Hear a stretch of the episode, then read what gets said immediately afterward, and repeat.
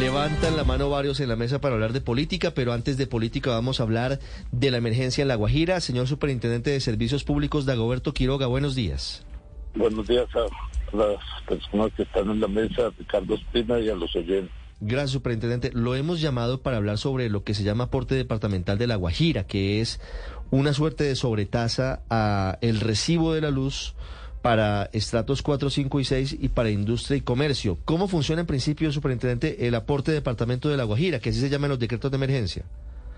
Yo acompañé al presidente de la República a las visitas que hizo a La Guajira y donde en cumplimiento a mandatos de la Corte Constitucional y de la Corte Interamericana desde el 2015, donde le había dado instrucciones al gobierno nacional de responder por los servicios públicos para la calidad de vida del pueblo guajiro, eh, pues lo acompañé y allí escuchamos y discutimos eh, la necesidad urgente de tomar medidas que resuelvan el problema de los servicios públicos, especialmente de agua potable y energía en el departamento de La Guajira. Mm, superintendente, ¿cómo llegaron al, al punto de definición del cobro de la sobretasa para los estratos 4 y 5 y 6 en el recibo de la luz?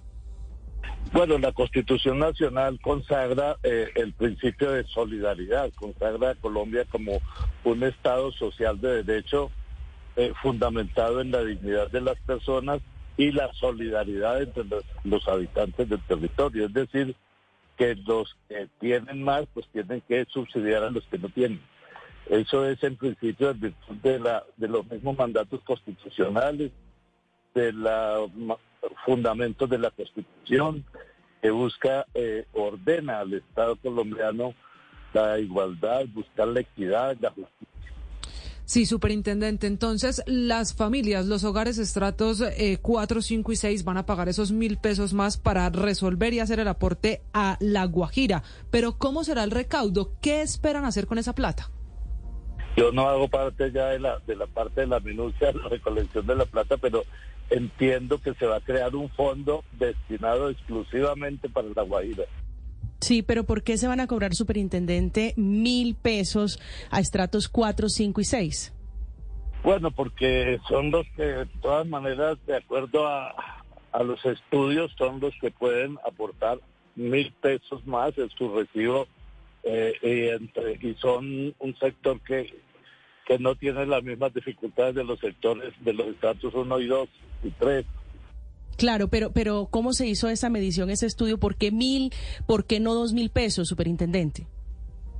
Bueno, ya fueron estudios económicos, estudios sobre la, eh, pues yo no los tengo acá, pero se, se hicieron estudios de cuánto se necesitaría y, y, y, y la conclusión fue eh, esa suma y a esos estratos y a los centros comerciales, a los eh, comerciantes, pues eh, cinco mil pesos.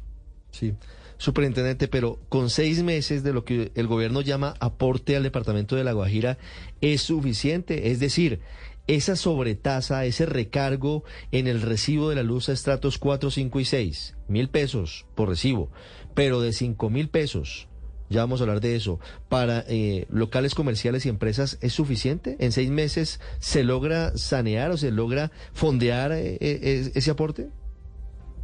Quienes hemos visitado las regiones de La Guajira realmente es una, una población que está totalmente abandonada a pesar de, de que hay una explotación de carbón, la gente, las comunidades viven en una situación de miseria y entonces eh, pues aspiramos a que nuestros, durante esos seis meses sean suficientes para, para resolver, por lo menos iniciar el, el, el, el cambio que se necesita para la población de La Guajira, para que vivan en dignidad y en bienestar. Sí, la traducción de esto es que muy seguramente, como suele pasar con los impuestos o sobretasas en Colombia, empiezan siendo temporales, pero terminan siendo definitivas. ¿De qué depende, señor superintendente, la posibilidad de alargar ese aporte, de, de que sea más allá de seis meses? Pues depende de los avances que se hagan en el mejoramiento de las condiciones de vida respecto de los servicios públicos los servicios públicos, pues en, La Guajira creo que no se han inaugurado. Y aspiramos a que los cálculos en seis meses estén ya bastante avanzado y ya se podrá de pronto asumir por parte del presupuesto nacional lo que de ahí en adelante sea necesario.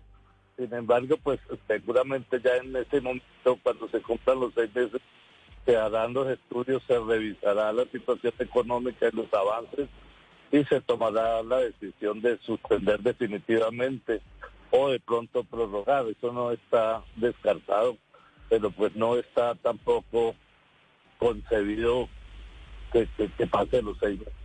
O sea que en seis meses, superintendente, sabremos si eso se extiende. La otra pregunta que se ha hecho el país, superintendente conocido este, que es uno de los 12 decretos a propósito de la emergencia en La Guajira, es si hay manera de decirle que no. ¿Ese cobro será obligatorio o las familias colombianas podrán decidir si quieren aportar en esos recursos que se necesitan para La Guajira?